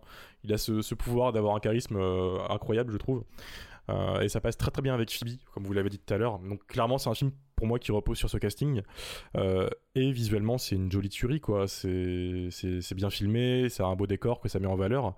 Euh, donc non, c'était plutôt dépaysant là-dessus. Belle photographie, euh, très bonne prod, des super décors aussi. Euh, la baraque euh, de Digon, euh, parfaite quoi, plein de détails euh, que tu peux regarder en arrière-plan, tout ça. Tu, Comme tu vois le toaster de Ghostbusters 2 aussi à un endroit. Donc il y a vraiment une sorte d'amour. ce, ce film pue l'amour pour Ghostbusters en fait. Ah bah, Et ça- ça, quand t'es sensible à ça, ça fait grave plaisir. Musicalement parlant, bah, tu l'as dit tout à l'heure, hein, Iggy, c'est c'est la musique des originaux et t'es dans l'univers que tu connais, c'est trop bien en fait. C'est c'est un, un comfort movie, tout simplement. Feel good. Et ça, ça m'a plu. Ouais, mais tout en étant euh, quand même euh, relativement différent bah, par toutes les justement les les éléments qu'on a notés tout à l'heure et, et c'est ça qui est quand même qui était je veux dire le pari était tellement risqué était tellement casse-gueule que euh, qu'il ait réussi à ce point-là euh, en fait un film sat- satisfaisant pour moi. C'est ça, et comme toi, j'ai- j'avais la gorge un peu nouée euh, dans les deux dernières minutes. Le, je trouve que l'hommage est très très beau. Le, le plan final, euh, que je spoil, désolé, quand Egon disparaît et que la caméra va au ciel avec marqué pour euh, Harold, je trouvais ça vraiment Ouais, très très ça beau. se finisse comme ça, ouais, ça m'a, ça m'a surpris. et C'est, ouais, j'ai eu, euh, ça m'a, ouais, ça m'a vraiment ému, j'avoue. Et euh, du coup, c'est ça aussi qui amène aussi une suite. Et cette suite, elle est aussi amenée par des scènes post-génériques. Alors nous, on a raté la, la- la deuxième. hein. Ouais, merci Guillaume. Voilà, parce que comme je suis malade, euh, je sais pas si ça se s'entend, mais euh, d'ailleurs j'ai envie de me coucher là directement. Euh, je voulais rentrer plus tôt et après avoir passé la première scène générique, je me suis dit bah c'est bon, il doit pas en avoir d'autres. Et puis en fait si. Donc euh, vous allez nous raconter ce que C'est le c'était. drame. Mais on va parler de la première d'abord. On va parler de la première. Surtout que la deuxième, c'est la mieux, en fait, du coup. C'est dommage. Ah là là. ouais, ouais. J'aurais inversé le- Moi aussi, l'ordre en fait, de mon côté. Bah, on va en parler. Ah ouais. ouais, bah oui.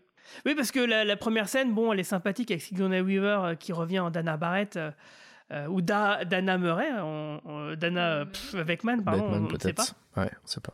Mais du coup, moi, j'ai trouvé ça euh, vraiment sympathique, cette scène, parce que là, pour le coup, la Bill Murray, je l'ai senti dedans. Alors, contrairement aux scènes précédentes, pas trop. Enfin, en tout cas, il faisait le minimum syndical. Et là, l'alchimie euh, dont je parlais avec Sigourney Weaver et Bill Murray, elle fonctionne toujours autant, hein, même maintenant. Et, euh, et là, du coup, il venge un peu les pauvres victimes de cet odieux connard qui a été Peter McMahon, dont on, dont on devine qu'il s'est assagi avec les années, puisqu'il a l'air d'être toujours avec Dana Barrett euh, dont on peut les imaginer mariés et heureux, et donc on peut l'imaginer euh, ouais, voilà, être devenu euh, beaucoup moins connard et, et se repentir de ses méfaits passés. Ou pas peut-être, hein. c'est mystère. Bah, la, la scène le suggère un petit peu quand même, parce que euh, Dana lui fait, elle lui fait payer un truc qu'il a dû avouer, et, et il se soumet à la punition. Ça fait un peu scène, euh, scène de film MCU ou enfin sur les post-credits MCU où Oui, en fait il, c'est vrai. il se force à en mettre deux, une comique au milieu et une qui teasera euh, une suite euh, à la toute fin en fait. Et du coup là ça fait, Totalement que- ça. ça fait totalement ça. Ouais, j'étais j'étais très content de retrouver forcément Sigourney Weaver, euh, même si au point où on en était, je me suis dit qu'on n'était plus à, à ça près de, de fan service. C'est vraiment une actrice que j'adore, mais d'un autre côté je me dis euh, purée vous la faites revenir juste pour ça, euh, ça m'embête un peu quoi. Mais bon après. Bah, c'est important quand même, moi je trouve. Ouais, ouais, ouais. J'aurais pensé qu'elle qu'elle allait débarquer avec les quatre, moi. Enfin, avec les trois, du coup. Je pensais qu'elle. En mode, ce serait une Ouais, Ghostbuster. Ouais, ouais. Ouais, c'est vrai que ça aurait été sympa. Ça m'aurait pas choqué. hein. Je m'attendais à ce que, à ce que lui dise, enfin, dise euh, Eh, Maman, euh, le matériel, euh, Oui, t'as oui. ramène le Euh, Peter, matos. hey maman, hey, tu me ramènes le pack de protons. Non, pas les packs de bière, j'ai dit les packs de protons. c'est en mode papy-mamie, quoi. Avec Oscar. Et puis, euh, et puis elle qui le, qui le bâche euh, d'une autre façon, quoi. Ouais, ouais. Genre euh, bassine de ménage, quoi. Hum, C'est vrai que ça aurait été sympa, ouais. C'est clairement la deuxième séquence où il y a, il y a à boire et à manger. Euh, moi, je m'attendais réellement à un autre caméo parce que du coup, la première séquence c'est un caméo de Sigourney Weaver et moi, je voyais qu'il manquait au film euh, Eric Bah, Moranis. du coup, tu peux nous la décrire parce que peut-être qu'il y a d'autres personnes euh, comme nous qui oui, ne l'ont pas bien vu. sûr, bien sûr. Euh, on retrouve euh, Janine et Winston euh, qui discutent à New York euh, et euh, du- ils discutent du passé, de la nostalgie, des Ghostbusters, euh, tout ça. Et euh, Winston, euh, tu le sens nostalgique et du coup il va au bâtiment original, la caserne originale des Ghostbusters. Il rentre dedans, tout content, il fait rentrer la voiture, l'Ecto One, euh, et tu comprends qu'il va reprendre le, flambeau, quoi. Ce qui est un bon moyen de remettre un peu Winston en avant, parce que c'est ce qu'on disait en off. Winston a toujours été un peu le Ghostbusters euh, mis en arrière-plan, malheureusement. Donc c'est un, bel hommage à ce personnage qu'on qu'on voit pas assez. Ouais, ouais, ouais. Et qui pourrait justement, du coup, c'est. Ouais, c'est marrant de, d'imaginer que finalement, dans un prochain film, ce sera peut-être le seul euh, personnage de l'ancien casque qu'on pourrait revoir euh, as- de manière euh, très présente. On reverra pas Bill Murray, Ouais, je je pense. qu'on verra pas Bill Murray. Dan Aykroyd, C'est le seul qui peut tenir le coup dans le costume, Oui. là. Euh, Ouais. Dan Aykroyd, oui, bien sûr. Euh, Dan Aykroyd, c'est le plus gros fan de Ghostbusters du film. hein. C'est Oui. Ah bah oui, son c'est- bébé. c'est clair. Il sera toujours là euh, tant qu'il le pourra. Donc c'est voilà. Euh, mais moi, je m'attendais vraiment à un caméo ouais, de Rick Moranis ou de euh, Bouffe-Tout. Ah oui, Mm. c'est vrai. Parce que c'est une autre présence des anciens Ghostbusters qui manque. Bon, c'est un fantôme de New York, donc pas de raison qu'il soit là. Mais euh, c'est audacieux pour une franchise comme ça qui a toujours misé tout sur Bouffe-Tout, justement, Ah ouais, ouais, dans les médias, Ah ouais, ouais, euh, les comics, tout ouais, ça, carrément. de ne pas le mettre dedans. J'ai cru qu'il y était au début, euh, tout début, quand on voit euh, les traces de morsure de- du fantôme euh, mange tout, en fait. euh. Oui, Donc, oui, euh, oui, oui. En fait, du coup, c'est, on dirait que c'est son frère, C'est- ça. Et pour autant, ils essaient pas d'iconi- d'iconiser plus que ça euh, son frère là. Enfin, son l'autre perso Non, qui non, lui non. ressemble, tu vois. Non, non. Il est pas mis en avant dans la promo, ils veulent pas en faire un bouffe-tout 2.0. Pas du tout. C'est Non, marrant. Non, mais ils ont ouais. raison. Il est juste là, Ils quoi. ont raison, je pense. Ouais, ouais. Oui, oui, pas besoin. Parce que le personnage, euh, c'est ce type de fantôme, il fait le job pour la scène dont ils avaient besoin.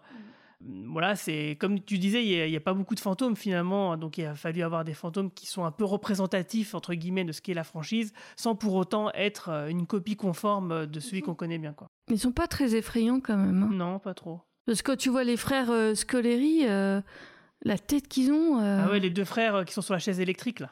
Ouais. Ouais, ils font peur, ouais, ils font peur. Et en 2021, euh, sur ce genre de, de franchise, ils auraient pu se dire bah tiens, du coup, on va essayer de créer, d'imaginer un, un fantôme pour vendre des, des jouets, des peluches, une espèce de, de gros goût de bébé Oui. 8, tu vois, en exagérant. Ouais, je suis un peu cynique, mais Ouais, ouais. à mettre en Bah, avant sur des t-shirts ou. Les, les mini chamallows, euh, c'est pas le cas, non? Mais pas besoin parce qu'ils ont sorti tout un tas de, de jouets, de trucs sur Ouais, les sur le, le l'Ecto One. Ils ont sorti une, une beaucoup belle en voiture avant, ouais, Lego. ouais. euh, Faut pas oublier quoi, Ghostbusters, c'est une franchise de jouets à côté. voilà, donc euh, Très grosse, un très gros business. donc hein. c'est bon, ils ont ils ont ce qu'il faut, je pense en fait. Ouais, mais c'est vrai qu'il n'y a, il y a pas le, le, le truc mignon, euh, à part les Bibanum Chamallow miniatures. Quoi. Voilà, ouais. ouais. Après, comme on le disait, c'est un petit budget et je pense que c'est plus un film qui tâtait la température de l'eau. Je pense que Oui, c'est le prochain film oui. où Mm. on verra vraiment ce qu'ils veulent faire avec euh, leur ambition et un peu plus d'argent. Mais en fait aussi, euh, je me disais, dans les, les deux premiers films, il y a beaucoup de comédie, il y a beaucoup d'horreur, et c'est un peu le mélange des deux qui fait que, que c'est un, c'est un- c'est un goût spécial, quoi. Et là, j'ai trouvé que la comédie était Pas moyenne. trop- C'est pas trop de la comédie. Et puis l'horreur, euh, il n'y avait pas autant de choses qui me... Qui faisait peur, ouais. Ouais. Il y a juste la scène où, euh, que j'ai trouvé géniale, euh, l'espèce de puits euh, dans la mine, avec justement, euh, donc tous les, tous les jours il y a un tremblement de terre, bah, maintenant on sait d'où ça vient, c'est euh, l'installation C'est d'Egan c'était pour ça. empêcher justement les fantômes de sortir de ce puits. Et donc euh, tous les, à chaque fois que euh, la masse critique des fantômes euh, est atteinte au point de ressortir du puits, et ben le dispositif d'Egan se met en place et c'est ça qui génère les tremblements de terre. J'ai trouvé ça absolument génial. Et ça c'est un peu effrayant quand même quand tu regardes dans le puits. D'ailleurs Phoebe elle est complètement fascinée, elle est presque happée. Si son frère l'avait pas tiré, peut-être elle serait tombée dans le puits d'ailleurs. Euh, cette scène-là, ouais, euh, elle est, elle est quand même un peu, un peu, un peu flippante. Mais moi, je trouve le début, il est, il est bien... Ouais, le début, ouais. Est le pas début, ouais. stressant. Quand euh, Egon il, Voilà. il est poursuivi, euh, ouais, ouais, ouais, tout à fait. Mais après, c'est quand même assez euh, soft, quoi. Ouais, ça va. Faut ouais. pas dire Ouais, que... D'accord. Bon, après, encore une fois, les premiers films, je les ai vus, j'étais petite. Toi, Donc, t'as eu euh, peur de Bouffetou euh, Moi, quand j'ai eu ils l'ont peur de vu, euh, Bouffetou. Peter Beckman. alors, J'ai eu peur de, du pauvre Winston, j'ai cru qu'il allait mourir. C'est vrai que la scène euh, dans Ghostbusters 2 avec le train, elle est, elle est géniale. Mm. Euh, et d'ailleurs, qu'est-ce que vous avez pensé de la nouvelle version de Gozer Alors, c'est le sosie de- d'Olivia Wilde, déjà, faut le dire. Ah oui. Euh, et j'ai trouvé que euh, c'était sympa, le maquillage est très très très bien fait. Euh, et euh, l'actrice, euh, oui c'est une actrice qui le, qui le joue, faisait bien bien le taf. Il est peut-être un peu trop éclairé. En fait, ça démystifie un peu Gozer. On le voit bien. Ouais, on le- la voit en premier, deux, mais il est de là, premier deux plan et tout. Ouais, ouais, ouais. C'est ça. Là, tu le vois vraiment en Un euh, gros tous plan, les plans. ouais, tout à fait. En fait, elle fait jamais rien, en fait. Elle, euh, Gozer, il apparaît, puis après, il se, il se prélasse. Tu sais pas vraiment ce qu'il veut, Ouais. c'est-à-dire que quand il est, il, il est là, en fait, il se pose sur son trône et, Et puis il se fait attend. chier. C'est ça. Et D'ailleurs, justement, un, un truc qui casse un peu le, la photocopieuse de- des deux premiers films, c'est que là, il n'y a pas de, de truc géant qui apparaît. Euh, Soit un Bibadum Chamallow géant, soit une statue de la liberté géante qui se promène. Donc euh, là, on n'a pas eu ce côté Mais géant. la euh, tornade, un peu. Enfin, le. La tornade, ouais. Ouais, non, bah non, euh, il y avait aussi la tornade dans les autres films, mais, euh, mais là, euh, voilà, il n'y a pas de, euh, de méca, on va dire, ou de, Ouais. ou de kaiju. Kaiju, ouais. Bon, bah, finalement, euh, t'as l'air plutôt déçu, alors. Ah non, mais non, non, au contraire, non, non, moi je trouve ça bien qu'il n'y en ait pas eu, au contraire. Ah. Euh, j'aurais eu, j'avais peur que ça arrive parce que j'aurais trouvé ça un peu ridicule. Et d'ailleurs, quelque part, le fait de faire revenir les anciens personnages à la toute fin pour euh, débarrasser le, le monde de Gozer, euh, moi je trouve l'idée sur le papier, elle est bonne dans le sens où ah, quand même ça peut pas être des enfants euh, qui découvrent le matos euh, la semaine d'avant, euh, qui voilà, qui résolvent la situation tout seul, c'est un peu trop facile. Le fait que ce soit des vieux de la vieille qui arrivent derrière pour justement assurer que ça se passe bien, bon, je trouve ça, je trouve ça vraiment plutôt, plutôt cohérent. Ce qui ne l'est pas trop, comme on le disait, c'est un peu dans la, façon dont ça a été mis en scène. Alors, je te rejoins sur le côté, euh, enfin, là-dessus, pourquoi pas. Sauf que euh, on n'a jamais vraiment le, le- le passage de flambeau, et j'avais envie de rebondir là-dessus par rapport à la deuxième scène post-credits. C'est que quand Lecto One euh, rentre dans le garage, en fait, on sait même pas qui est-ce qui l'a qui l'a conduit. En fait, il y a Winston qui est devant, la voiture rentre, et on voit pas. J'espérais que que qu'en sorte le, le Ah. frère de Phoebe, en fait, mais en en se Ah, par disant exemple, bah ouais. maintenant euh, mon nouveau boulot euh, en plus de mes études ça va être ça ou une, une blague du genre ou quelque chose de cool comme ça et là on a même on n'a jamais le, le- le vrai passage de flambeau en fait c'est vraiment dommage Je pense qu'ils veulent, veulent pas griller trop de cartouches parce que peut-être qu'ils veulent pas aller dans cette direction-là, par exemple. Euh, tu vois, ils savent pas s'ils vont le. Tu vois, je pense qu'ils savent. Pour le prochain film, à part le, le- le personnage de Phoebe, que je n'imagine pas ne pas revenir, pour moi c'est impossible. Euh, par contre, Bien tous les autres, euh, c'est sujet à caution, même podcast. Hein. Euh, je suis pas certain qu'ils reviennent tous, quoi. Mais même elle, elle a pas de vraie scène à la fin où on se dit bah c'est cool, on la reverra dans, dans 3 ans Oui, dans une suite, tu vois. fait. Ouais, ouais. C'est bête, non Mais voilà, bof, oui, bof. Je, pense que c'est pas bien grave, hein, vu que c'est une sorte de teaser. On verra bien ce qu'ils vont nous faire dans quelques années. Ça sera l'occasion de revenir sur tous les films, et notamment sur celui-ci, parce que là, on est vraiment trop fatigué. et il faut qu'on et il faut qu'on le digère, hein, comme tu l'as dit. Euh, Là, nous, on sort juste de la séance, hein, donc euh, on a, on l'a. C'est ça, c'est un Ouais. avis à chaud. Dans, dans l'idéal, si vraiment vous relancez cette idée de faire des podcasts sur Ghostbusters euh, pour le prochain, autour du on sait film, qui, et tous les- on sait qui c'est qu'on appelle. C'est toi. C'est c'est- c'est bien sûr, euh, c'est même pas ça, mais plus, mais on aura du recul sur, sur le film et je pense qu'on aura un meilleur, euh, meilleur avis au final. Ouais, parce, parce que nous, on est, on est venu, on l'a vu, et ça nous a plu un petit peu. Oh, c'est beau. c'est beau. Bah, je pense qu'on va s'arrêter là, sauf si vous avez quelque chose à rajouter. C'est pour moi. On fait le. Merci. Non. Eh ben, du coup, euh, toi, Romain, euh, c'est quoi ton actu euh, pour conclure, comme ça qu'on sache un peu où est-ce qu'on peut te retrouver? Alors, euh, moi, on me retrouve à deux endroits principalement. Donc, chez Shitlist, évidemment. hein, euh, toutes les deux semaines, on parle du pire du cinéma avec la team. Euh, c'est mon actu principal.